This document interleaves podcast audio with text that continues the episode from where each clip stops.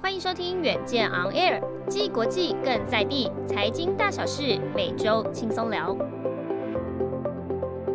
欢迎收听远见 On Air，各位听众大家好，我是远见副总编辑林让君，我是今天的主持人。那今天很高兴就邀请到远见的副主编君雅廖君雅同学，和我们来聊聊今天的这个远见十一月号特别计划——无接触金融时代来临哦。君雅好，呃，让君好，各位听众朋友，大家好，我是君雅。那我们今天谈那个呃无接触金融，其实你就是在讲那个 FinTech 跟数位金融。先来谈一下远见跟这个数位金融的关系好了。其实大家知道说，呃，台湾啊在发展 FinTech 是二零一五年的时候才开始，然后呢，在这个二零一七年，其实远见就在创那时候的台湾媒体之前，就已经做了 FinTech 台湾业界大调查。后来隔年呢，我们又加码，就做了这个数位金融使用者的这个调查，走到这个现在大概已经是做调查第五个年头了，这样，所以我们累积了很多的关键报告。那因为本人就是其中做调查的苦主，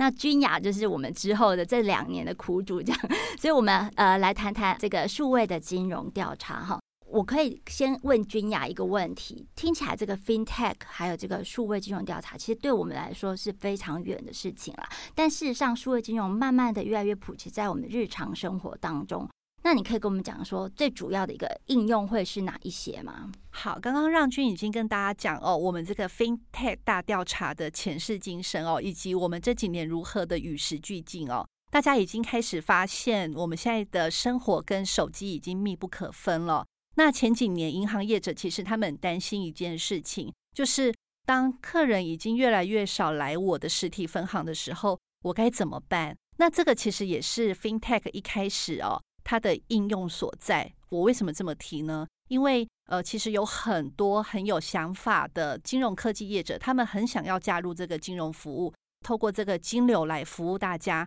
原因是因为现在日常生活中，你要买东西，你要转账支付，人跟人的关系，其实你都离不开金钱。但是我们也知道，在一个实体空间的局限里面，我们其实有时候很难去完成这件事情。但透过手机、透过网络，我们可以更方便、更轻易地完成这些日常的大小事。那回到 FinTech，为什么跟我们生活越来越密不可分？原因是因为我们发现，我们可以用手机的金融服务做更多事情，例如，如果以前我要借钱，我必须要去银行去跟 看起来很冷冰冰的柜台去做对保哦。但是我现在只要填我的资料，或者是呃，我愿意提供我的水电费账单，甚至是学费啊，或者是你有各种线索资料，其实他就可以知道你是一个什么样生活轮廓的人。所以，even 你是做小本生意，或者是你是学生、菜篮族，你都可以得到一个合理的费率。而且它也可以提供你一个贷款商品，那更不用说保险或者是更多的可能跟银行应急周转的支出。那对我们一般的民众或者是高资产的人来讲，他可以透过这些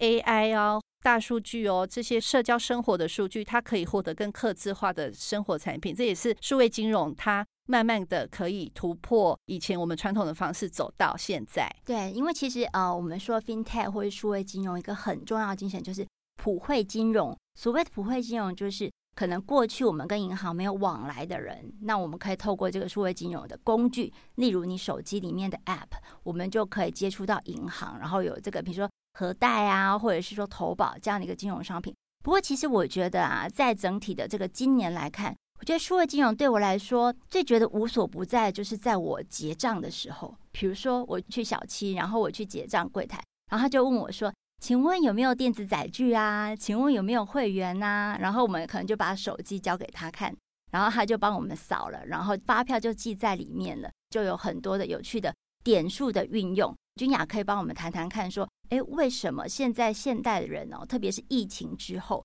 会加速使用这个数位金融？然后我们的调查发现哪一些有趣的事情呢？嗯，今年哦，要问我说获得最大的回响就是。我们发现有更多人他愿意去使用，可能一个礼拜一到两次，现在变成一个礼拜三到四次，甚至是更多。那我们今年的调查有发现，就是无论是使用的人数、金额跟频率，都来到了史上的新高。那包括业者也跟我们讲说，哇，他们也因为这样子，他们更积极的去做一个数位基础的建设。为什么？因为今年其实大家都很记忆犹新，就是三级警戒的时候，我们都被叮咛你尽量少出门。然后尤其就是网络上我还看到一些照片，就是银行的行员穿着全身的这个全副武装，然后呢，甚至还跟主管机关争取说，我可不可以缩短我的营业时间，因为都没有客人上门。基于就是少出门这件事情哦。大家就更常使用 App 去订购东西、去买东西，所以你会发现说，哎，你在家怎么包裹变多了？我常常网购，然后呢，也比较少到远的地方，我就去离家近的超商去做我的消费。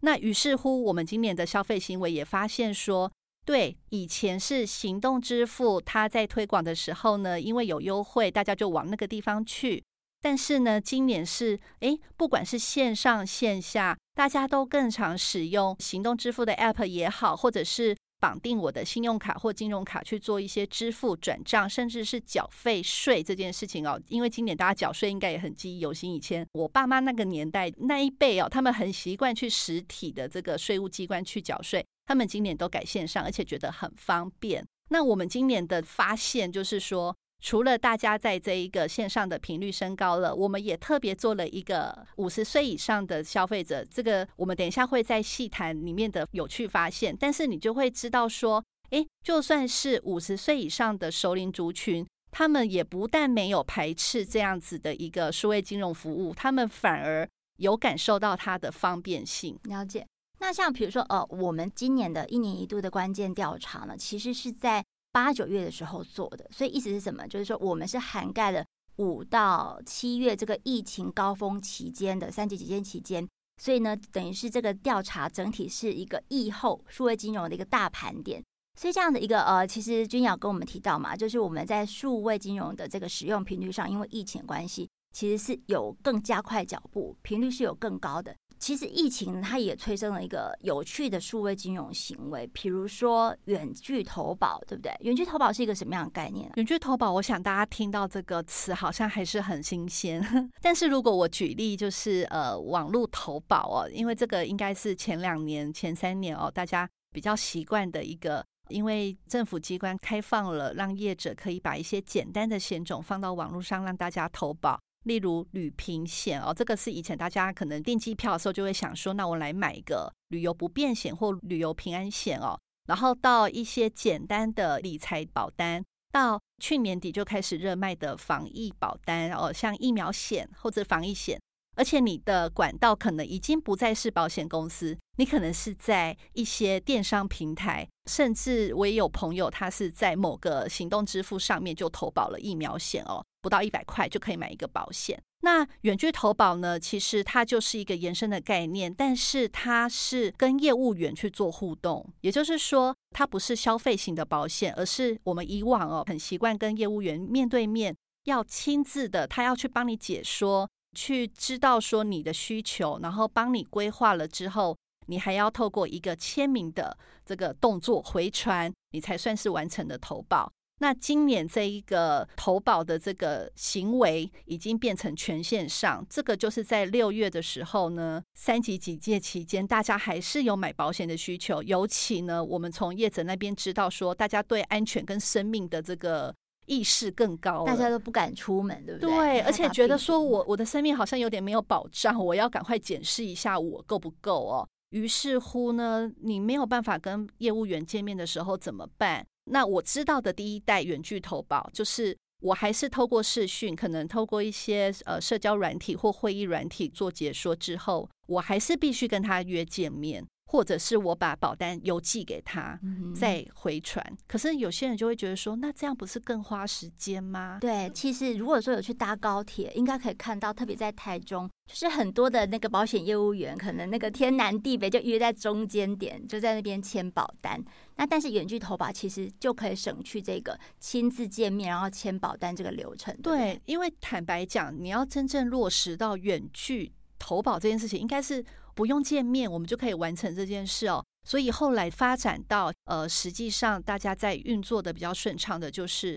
亲物亲签。亲物就是指亲自面对面哦，这件事情我改成线上的远距，呃，这个视讯，那亲签这件事情呢，我就变成了有效的电子签名的这个模式。那我们也有访问到业者，他们是已经把这个远距投保已经程序化了。然后呢，其实对业务员来讲，诶，他其实也有获得一些很有帮助的好处，甚至现在大家恢复正常的生活，还是有业务员会去运用这个工具，去帮远在外地的这个或者是不方便跟他约见面的客户去做服务。嗯、是，所以这个远距投保是之后我们在调查上面看到的，可能业界他会大举就是花费资源的一个重点投资的项目，然后可以之后再持续的来发展，来观察一下。那刚才其实君雅有提到说，我们这一次的调查很有趣的是，我们多了一个五十加的族群。所以以前我们的这个数位金融调查是二十到四十九岁，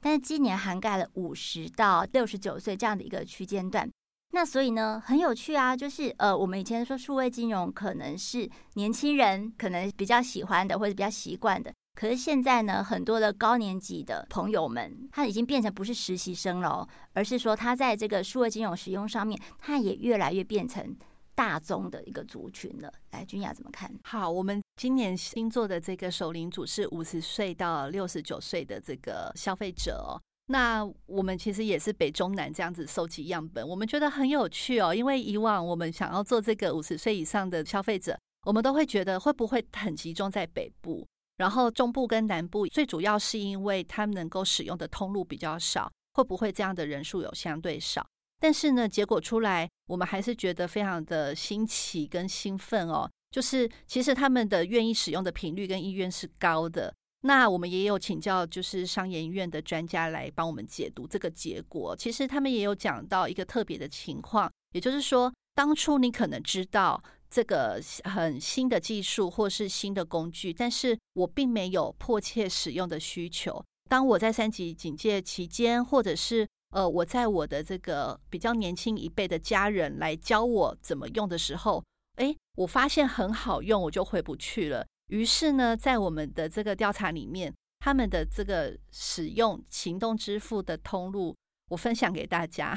第一名就是网购。因为台湾网购也已经发展二十多年了，其实很成熟。对，可是这个就很有趣。如果你说年轻人网购是第一名，那我就觉得可以接受，因为大家都在上面买东西嘛。那为什么这些高年级生愿意这样做？其实大家也有发现一个现象，就是以前我会囤货，我就去大卖场抢购。但现在我发现动动手指就可以在网络上订日用品的时候，我会怎么做？所以他其实有，所以爸爸妈妈以前都没有发现这件事情。爸爸妈妈以前觉得我出去开车、出去逛逛街也蛮有趣的，哦、还可以聊聊 天，或许是一个原因哦。但是我们可以看到这样行为的挪移，为什么？因为像最近 PC Home 也发表一个调查，它光是今年它就增加了三成熟龄的新用户。那我想就是电商业者他有发现这个情况，在我们的调查里面同样的。第二名是便利商店，便利商店也很合理哦，因为这个便利商店的渗透率也是全台湾将近两万的、这个。便利商店是现在版的榕树下嘛，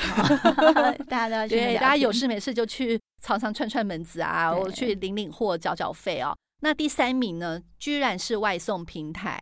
呃，我们去年的第三名是餐饮啊，但是因为今年大家也是有做外带外送，加上呢，外送平台的 App 现在可以除了帮你就是送餐之外，它也可以让你订购生鲜杂货，也蛮多首领主有告诉我们，就是在这个群体里面，他们也蛮倾向使用这一个，而且你绑定之后你也不用付钱，然后也无接触哦。所以这个也是今年我觉得蛮有趣的现象。那再来就是呢，我们也有去问他们愿意在线上自选投资的行为，他们其实对于这个理财的意识也是很清晰，而且他们口袋更深。哇，他们愿意花的支出的这个预算非常的高哦。我们也有发现说，呃，不管是一万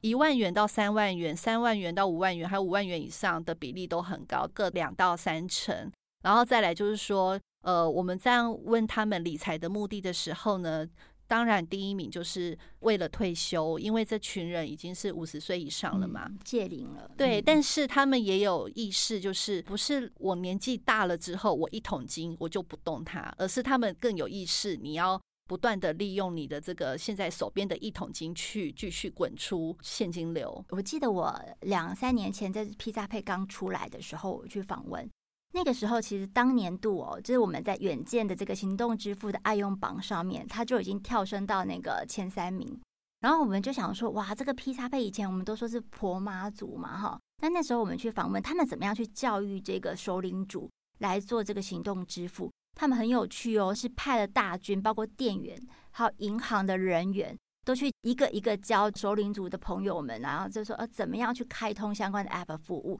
甚至那个时候还说什么呃，有个诱因是，你如果开通了相关的这个 App 服务，他就送卫生纸，他们最爱的就是卫生纸。那所以，呃，您看说这个疫情是怎么样去让这一些熟年的高年级生，他们更愿意去使用这个数据门槛？那怎么去跨越这个技术上的使用障碍啊？刚刚让君提到一个重点，就是你还是要有一个同侪驱动，或者是一个手把手教学的力量哦。因为像我们去问专家，他也是告诉我们说。很多的首领族其实影响他们最大的，反而是他们的儿孙辈，因为他们也不愿意就是承认说我跟时代脱节了。其实他们还是有跟这个社会连接的一个很强烈的动力。然后呢，当我学会了之后，我会发现其实也没有这么难嘛。像其实 Line 的这个软体哦，跟 Facebook 就是最好的例子。我们发现说，其实当长辈他们学会了这件事情之后，他们用的都比谁积极。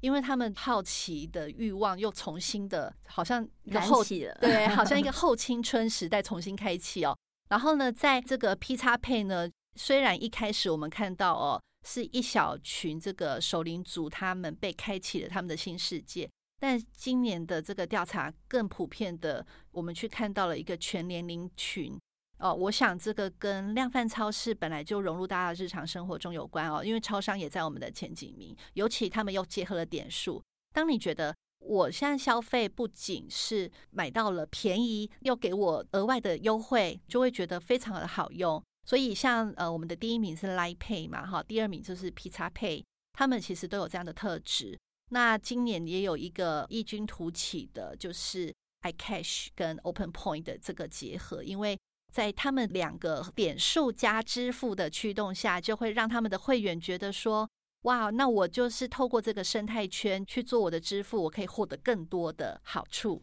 对，我所以我觉得，其实在这个整体的无接触金融哦，超商店员真的是一个很重要的推进力量。我们其实银行要感谢他们，下载了吗？对对对对，无现金，我觉得到最后最后一里哦，其实就是。有哪些通路大家还没有发现？它就是一个新世界。嗯，对，例如像今年初做的一个专题引起很大回响，就是那个在一些寺庙，他去收那个点灯啊，还有香油钱的时候，其实这些寺庙他们也觉得现金运送很不方便，而且不安全，而且集中在那几天。然后呢，其实你用一个很便利的行动支付。让大家觉得很新奇，然后呢，它又可以省去很多的时间成本跟人力成本。这就是我觉得银行其实也不用害怕，你还有很多地方是可以去做的。哦，对，有人的地方就是有机会。其实我们有一个调查，因为我们这次也跟那个微鹏大数据公司有合作。然后呢，他就去盘点说，其实到了九月，你知道我们有多少个财经 App 吗？我不知道。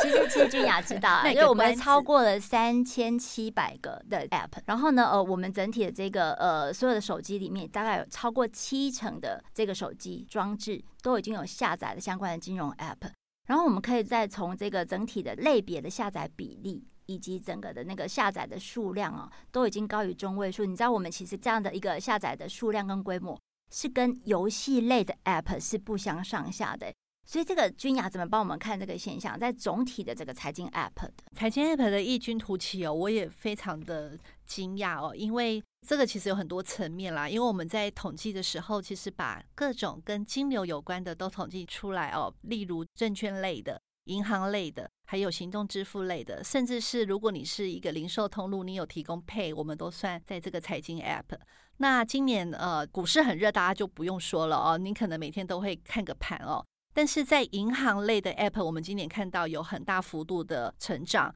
尤其呃我们之前有报道过，邮局成为一个大的黑马哦。为什么？因为呃今年在纾困的这个发放跟补助的时候。很多人是透过 App 去申请的，然后呢，一度还造成邮局大宕机，他还出来说我们会认真的改进系统哦。我想这就是驱动业者去听到市场的这个声音很好的动力哦。因为原本我的服务品质很稳定，但是因为我有这样一个很突然瞬间的需求，让我感知到说，对我应该提早的去做准备，去应付未来可能会更高频率的一个服务。那再来就是，呃，像让君刚刚提到，我们有这么多的 App 哦。但是我也分享，就是我们从资策会看到的一个报告，平均每个人的手机上，你最多就是翻三页，就是滑动三页，就是你能够容忍最大的 App 量。这跟手机容量或许也有关，但是跟你最常用的日常生活的 App 就是差不多这么多。所以，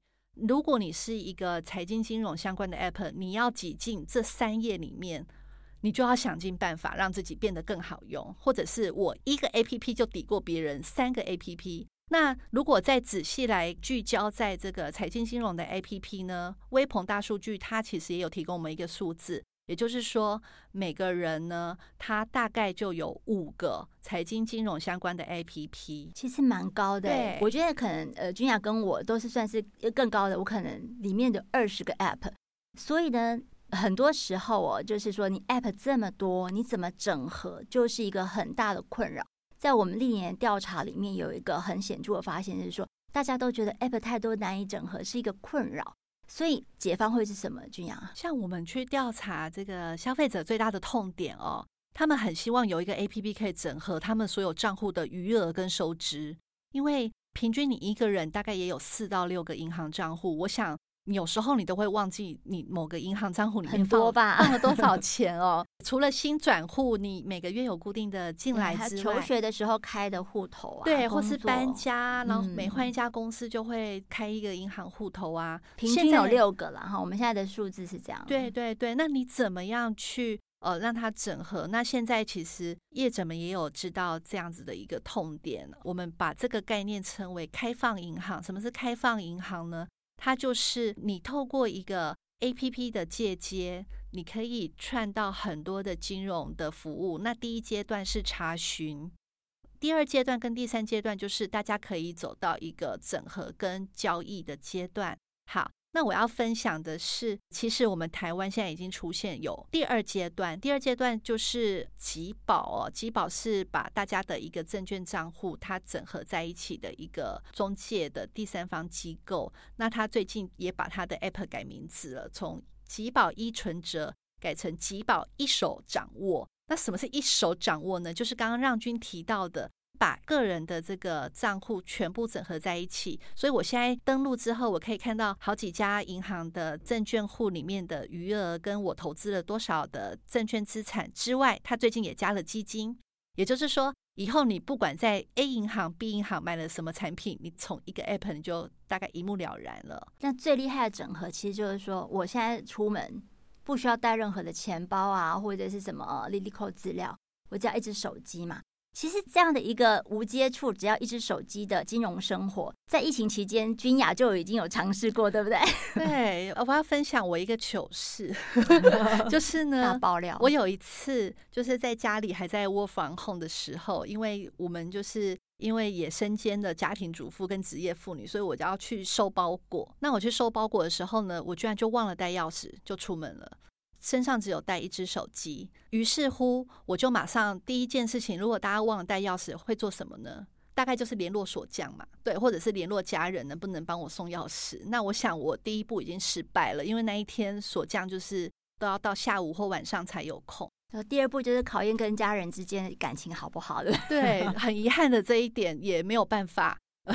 如愿也没有来救你，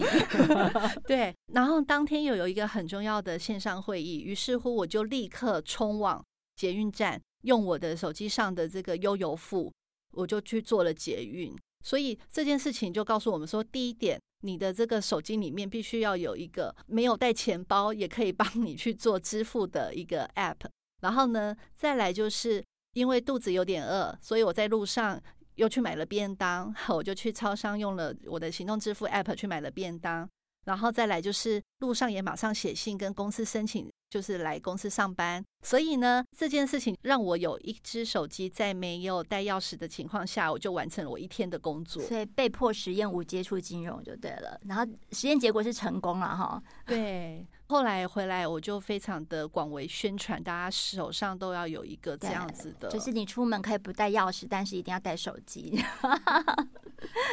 好哦，那最后那个君雅帮我们总结一下，就是 FinTech 跟数位金融的调查，我们有观察到三大趋势嘛？那其中一个，你其实开放银行来解决我们各阶段的整合的痛点，这个你已经讲了。那其他两个可以也帮我们再说一下吗？嗯，好，就是我深深的感受到，就是其实现在不管你是不是常常跟银行往来，其实你的日常生活已经离不开金融这件事情哦。那我们其实有发现到一个，就是跨业的这个界限的消弭。也就是说，现在很多无论是脸书、Amazon，他们都想要做金融服务哦，他们都去并购了一些公司哦。然后呢，其实对于大家往后你会面对的银行，已经不再是单纯的银行，你可能面对的是一家长得很像银行的零售科技公司。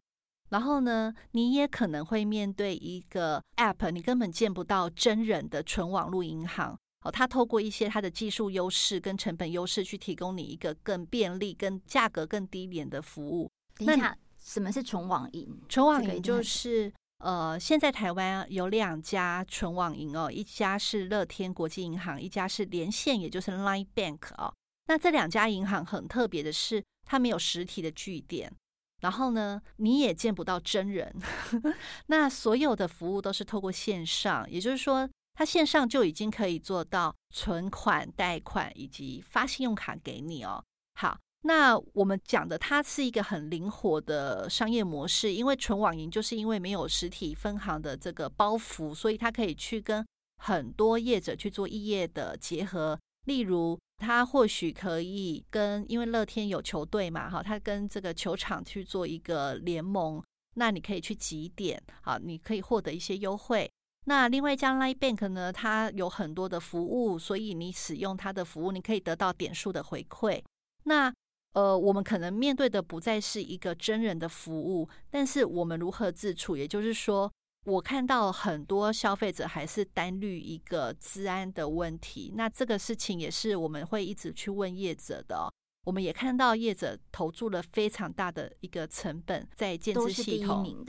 对对对。那再来就是说。我们也发现人才的不足也是业者非常担虑的问题。其实这件事情在大专院校里面也有很多的老师跟学生，他们不断的去跟业界去做接轨，知道现在业界到底金融科技需要什么样的人才，我可不可以提早的去把这些技术应用在情境上？所以，其实君雅刚才提到很多线上线下各种行业的跨界。或者是说人才或者资金的一个投注，其实在谈说他们要建设一个更好的数位金融的生态圈呐、生态圈是个什么样的概念？最后君雅帮我们总结一下，因为有可能每一个人都在里面有角色的嘛。对，生态圈我们以前讲就是说，其实它就是围绕着客户为核心，他的生活里面可能会去。呃，路过的轨迹好了哈，我们在讲轨迹，就是说我的行为跟轨迹跟我最喜欢使用的兴趣跟偏好能不能对应到我的金融服务？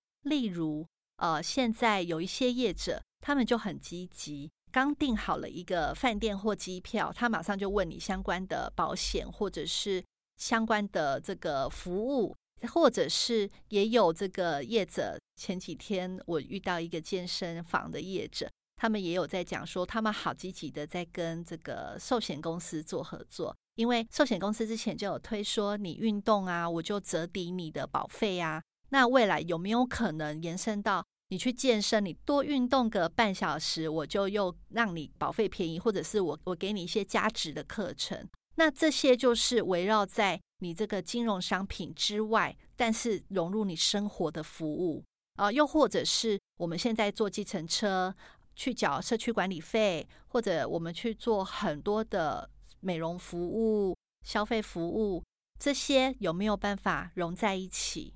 我觉得一个 App 就可以搞定，一个 App 它就可以搞定你所有的会员几点，然后呢，甚至换赠品，然后停车费折抵，啊，还有你的优惠折抵，或者是更多后端的理赔服务，这个都是大家很关心的事情。是，那听到这里，大家是不是会对说，哦，到底哪一些银行的数位金融服务是更棒的？这个我们就卖个关子。我们今年赢家银行的榜单，还有就是我们的关键调查的其他亮点，大家都可以去看我们的《远见》杂志十一月号的报道，以及最重要的是每周锁定《远见 On Air》。让我们一起陪你轻松聊国际财经大小事，谢谢君雅了。那我们下次一起 on air，好，拜拜，拜拜。